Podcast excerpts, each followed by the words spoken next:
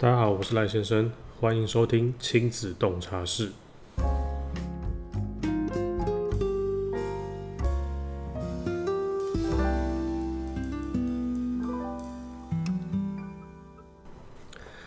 这集已经是第四集了，然后还是在一开始跟大家介绍一下亲子洞察室主要的内容方向、频道的方向。亲子洞察室主要是一个以先生跟爸爸的角度来聊聊亲子育儿的这些事情，主要就是以我自己亲身经历为，还有在社团或是网络上观观察到的为主。比较特别的是，这边的亲子是包含三代的亲子关系，也就是我自己跟爸妈这一代，还有我自己跟小孩的这一代。然后这是会，这会是一个很轻松的频道，就是一个全职爸爸想要聊聊妈妈经。频道目前固定每周五更新，可以在 Apple 的 Podcast、YouTube、Spotify、Sound On 上面可以收听到。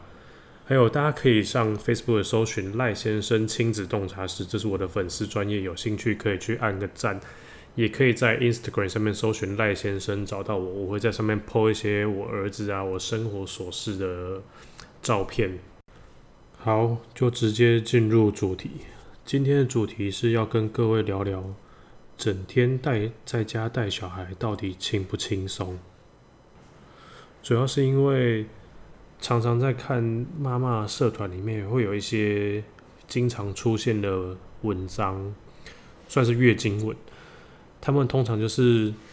被喷了一些干话，然后很不爽，然后就上网去讨拍取暖。其实这些干话对于一些全职照顾者来说，真的是蛮刺耳的。因为我觉得带小孩其实一点都不轻松的。要是我听到这些干话，我一定会也是一样，可能跟朋友讨拍呀，或者是反正就是会心情很不好。然后讲这些话的人一定是非常没有同理心，或是没有带过小孩又自私的人。所以我想要就这几个月带小孩的经验来聊聊，带小孩整天的行程到底是怎么样，还有全职在家带小孩到底会有哪些非常辛苦的点。好的，就是一开始我就跟各位分享一下。带小孩一整天的行程，我就直接把我的记录记录 App 打开，然后就直接先我我随便我就随便挑一天，我就挑五月十七号，就是前几天的前几天的行程。然后这个行程是因为我小孩没有满四个月，所以他还不用准备副食品，然后他刚开始会爬而已，所以他。行动上还是很有拘束的，然后如果再大一点的话，或许事情会比较多。好的，那我们开始就大概念一下五月十七号的行程。带小孩一天的开始，其实大概是从两三点开始就开始了，因为就要喂奶，所以五月十七号我们那一天其实是一点二十五分就起床了。起床就开始喂奶，然后喂奶当然一定会包含换尿布，所以一直弄弄弄弄弄到两点，凌晨两点，然后就睡觉。下一次起床喂奶是五点二十分的时候，一样喂完换尿布，五点五十五分小朋友睡了。接下来一个时间点是早上的六点五十五分，小朋友起床了，一样是要喂奶。不知道为什么，他那天就是一直喝，然后五十五分起床，一直到七点五十才又睡着。下一个时间点变八点四十五分起床，这这这中间大概睡了五十五分钟。通常这时候我们也是跟着睡了，因为太累了，半夜都会起来。然后四十五分八点四十五分起床之后，他九点又睡了，所以他不知道起床干嘛。九点睡着之后，一直到十一点才起床，所以九点到十一点会有两个小时的时间，我们可能会先眯到十点，然后十点多，然后再赶快去吃早餐，因为也不知道他什么时候起床，但那一天就是十一点起床，十一点起床，然后也是开始就喂奶，因为他为什么为什么这一天会这么频繁喂？因为我们是亲喂，然后他每次都喝到睡着，所以一次都喝很少，然后这一次这一天就是一直起来，一直起来，所以这是十一点起床之后喂奶喂到十一点十五，然后他就整个又清醒了。所以十一点十五之后，一直到一点二十五这之间，他都是醒着的。然后一点二十五，下午一点二十五睡着之后，通常这时候我们就开始要准备吃的，因为从十一点到一点这一段时间，他都是醒着，所以。这段时间其实也不能做什么事情了，因为你要陪小孩子。接下来一个时间点就是从下午的一点二十五开始睡觉，到两点零五分起床。他中间睡了四十分钟，我们就是赶快准备自己的餐点。起床之后就开始换尿布啊，然后洗屁股啊，喂奶啊，一直到。三点二十又换了一次尿布，一次洗一次屁股，然后三点三点半的时候睡着，三点半睡着之后，三点五十就起来了，所以他又睡了二十分钟而已。然后起来之后就一直醒着，然后这中间一样啊，也是洗屁股啊、换尿布啊、陪他玩啊，一直到四点五十分，所以从。三点五十到四点五十，他总共又醒了一个小时。然后醒了一个小时之后，从四点五十四点五十睡到晚上六点，他总共睡了一个多小时。所以这一个多小时就是我们要去准备下一个餐点的时候。然后六点起床之后，一直到六点起床，一直到八点。这个两小时就开始又要换尿布、喂奶、洗澡，这些这些行程就是集中在这两个小时。然后他八点所所有东西整理完之后，晚上八点他又睡觉了。然后他又是睡个半小时，他八点半就起来，八点睡觉，八点半就起来。起来之后，当然然后就是陪他换尿布啊。然后他那时候不饿，所以又陪他玩。一直到十点二十才有睡着，所以中间有大概八点半到十点二十，大概有快两个小时的时间，就就是要就是要要陪他耗。然后十点二十起床，哎，睡着睡着之后，晚上十点二十睡着之后，一直到十十一点十五，他又起床了，因为他可能饿了，所以。十一点十五晚晚上的十一点十五起床之后，就是又是换尿布、喂奶，一直到十一点五十，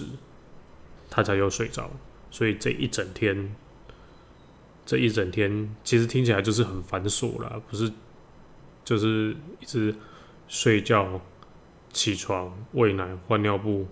洗屁股、洗澡，就是这样子一直轮巡，一直轮巡，一直轮巡。然后这一整天可以用的时间最长，可以用的时间就是四点五十睡着到六点起床这段时间，满满一个小时可以比较好利用的。所以其实时间真正可以用到的是自己的时间也没有很多。然后其实整天这这其实就是。几乎就开始我们每天的行程了，就听起来非常琐碎。每天要做的事情其实都差不多，其实就是差在小孩子的心情好不好啊，好不好哄睡啊，好不好喂奶啊，身体有没有不舒服啊。所以有人说要先把小孩的作息规律，就是固定规律，所以就是按照所谓的吃、玩、睡。其实我们目前也是尽量这样做了，但是讲讲的容易，但是真的是很难去执行，因为中间一定会有发生其他的状况，就是就像我我们常常遇到儿子，他就是睡二十分钟，然后他就充饱电，他可以再跟你站三四个小时，不然就是他就是想睡，然后不吃，怎么叫都没办法，就没办法起来，这时候就麻烦了。不然就是身体不舒服，可能胀气呀，睡不好啊，这时候原本你原本的计划就全都打乱了，所以基本上生活其实一直都是乱七八糟。但其实也有在网络上看到那种很会顾小孩的啦，是身为一对新手爸妈，我真有真心的觉得，呃，带的很不顺手啊，因为我们毕竟我们是第一胎啦，除非你们那种是什么天使宝宝啊，就是爱吃啊、重吃重睡的啊，但是虽然我们家也是天使啊，只是他是天天拉屎，是不知道什么，身为一个母奶宝宝。为什么都是还跟别人不一样？好啦，就是以上就是我们其中带一天带小孩一天的行程，听起来其实很琐碎。然后这里再根据这些这这几个月带小孩的经验，我再给大家整理几个我个人觉得带小孩真的是很辛苦的三个点。第一个点就是长时间的睡眠不足，这应该大家都很有共鸣吧？就是其实当小孩还没有办法睡过夜的时候，通常起来就是半夜两三点，然后因为我们是亲喂，所以基本上没有我的事。但是小孩子起床的方式就是用哭的，而且我们跟小孩子是睡同房不同床，所以他基本上哭了。一次就是我们两个一起醒，然后我们两个睡眠就一起被中断了。如果半夜起来只有一次，我觉得真的是还好。像前阵子我儿子他肚子很胀气，半夜一直醒来，所以大概有两个礼拜的时间，晚上都是一个多小时起来一次。他可能这次哭醒了，一直扭一直扭，哭醒了就是醒来放屁，然后放完屁又睡着，但是他哭了我们就起来。然后下一个时间点哭，就是他饿了，要喝奶，不然就是要换尿布啊，这种一直不断的循环，一直哭，哭哭哭，一直到早上。然后那段时间真的很疲劳，就是两个礼拜，你每天晚上睡觉的时间不超过两个小时，就是疯狂的被中断。所以我记得那时候我还有跟我太太说，我越到。越到晚上要睡觉的时间，我就越来越焦虑，真的不好笑。因为每次要睡觉前，就会在在想说，是不是等一下我睡着之后就又要醒来了？当下其实我们也不知道怎么解决这个问题，就真的只能过一天算一天。然后我后来索性就不睡了，我就直接从十二点多一直弄到一直一直撑到一点，因为我知道他一点一定会起来，所以。他还是起，他的确起来了，所以我们我那一段时间干脆干脆不睡，我就想说，我就从一点到三点这段时间睡饱一点，反正就是这样。那那时候就是过一天算一天，不过还好啊，就是那一段时间大概两礼拜过了，到现在主要就是半夜会起来一次，所以现在想起来还是觉得很累，因为就真的是每天睡不好，所以。带小孩最辛很辛苦的一个点，第一个点就是长时间的睡眠不足，然后第二个点就是自己可利用的时间变得非常非常的破碎，因为就依照刚刚的那个带小孩的行程，小孩子一天就大概吃五到六餐，尿布就换六到七次了，然后屁股洗一到两次。然后你每次要让他睡觉的时候，你必须要哄一下，所以你至少哄四五次啊。他醒的时候，你要跟他玩三四次啊。然后一次都是玩可能半小时到一小时不等。这些其实都是他每天大致上固定的行程。我看每个小孩子应该也都差不多，所以算算总共有大概二十个行程。然后你想想，这二十个行程要打散在你。二十四小时当中，所以你时间基本上已经睡到不知道哪里去了。能够把握就是只有白天小孩子睡觉的时候。以我们的经验来说，小孩子睡觉通常都是白天呐，睡觉都是三十分钟到两个小时不等，有时候会两个多小时，所以你就必须要在这一点点时间内把你原本正常的生活过完，就像是你原本正常生活就是需要吃东西、打扫家里、洗衣服等等这种各种家事，这还不包含一些突发状况。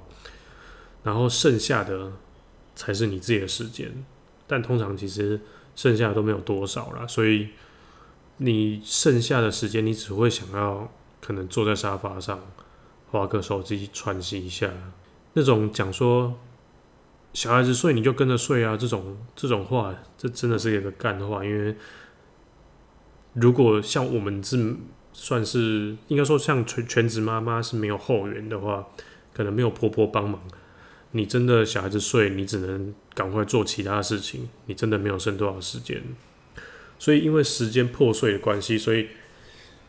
我们全职照顾者的生活，连一般的生活都变得非常不一般了。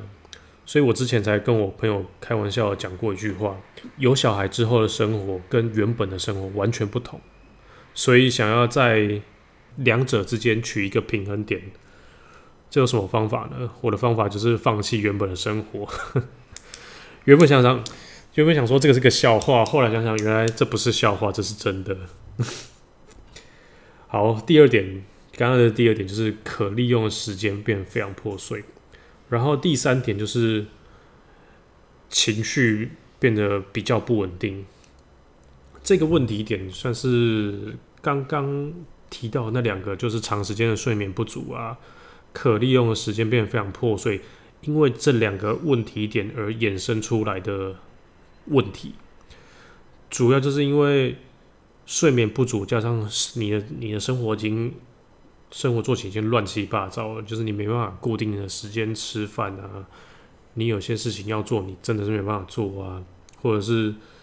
什么什么乱七八糟的事情一堆，反正生活上原本会遇到一些。小小的问题，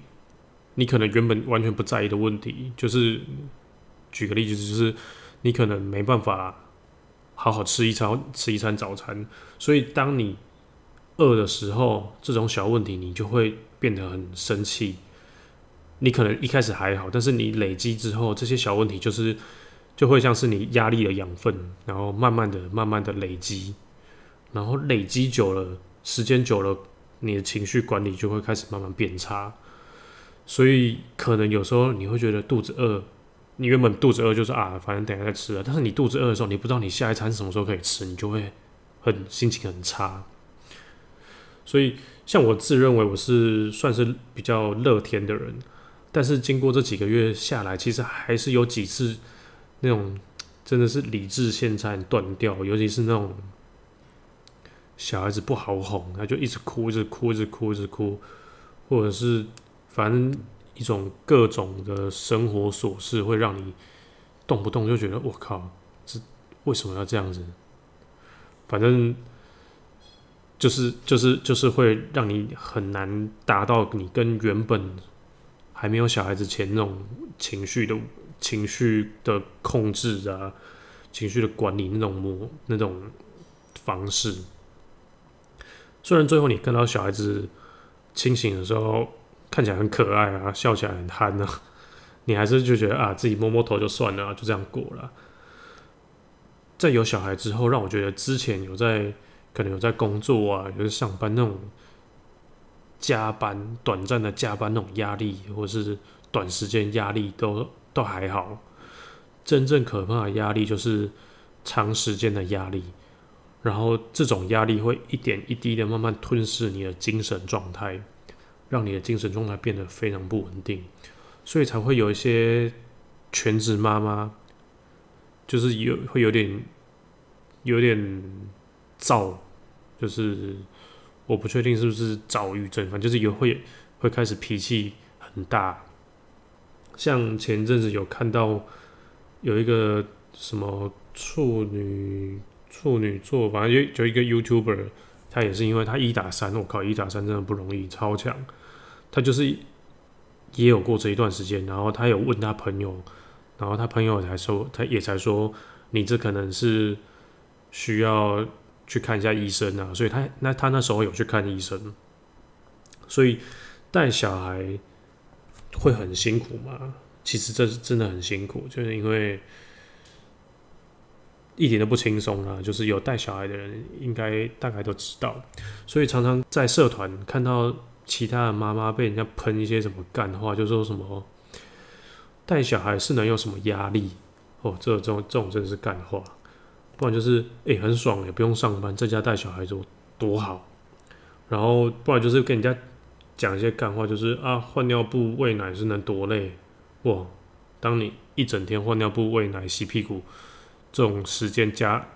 这种单一个行程加起来有二十几个，散在你二十四小时的时间内，到底可以可以多轻松？所以看到妈妈被喷这种干话，真的很难不生气啊！但是我个人是觉得被别人喷都还好，因为他们就是大部分就是没有带过小孩、没有同理心跟自私的人，听听就算。我觉得最扯的还是被自己先生念说。我下班回家还是有帮忙做家事啊，啊，你就只是带小孩的而已，是有什么好累的？这种话哦，真的是遇到这种猪队友，就是真的是不知道不知道该怎么说。做人家先生的真的不能这样乱搞，因为带小孩真的不是一个人的事情，这种乐色话不能乱讲。每次看到这种人都觉得太太蛮蛮值得同情的啦，就是明明这件事情。不是一个人的事，你要说你帮忙做家事，这种帮忙啊，家里又不是只有他一个人的，所以啊，这种这种事情真的是一直在发生，所以才想说，今天可以做一集来聊聊，到底为什么带小孩子会这么累？不知道各位觉得在在家带小孩子很轻松吗？你大家会觉大家会觉得轻松吗？我是一点都不觉得啦。好啦，节目今天的节目就到这边了。如果你们喜欢这一集，可以给我留言鼓励，或是有想要听其他身为先生或是爸爸的角色讲什么样的主题，也都可以留言跟我说，或是从 Facebook 粉丝页私讯都也可以。如果都不要的话，我有在节目的简介里面放一个 Google 表单。填表但不会有任何记录，可以安心的使用。好的，感谢收听这一集的亲子洞察室，我是戴先生，我们下周见，拜拜。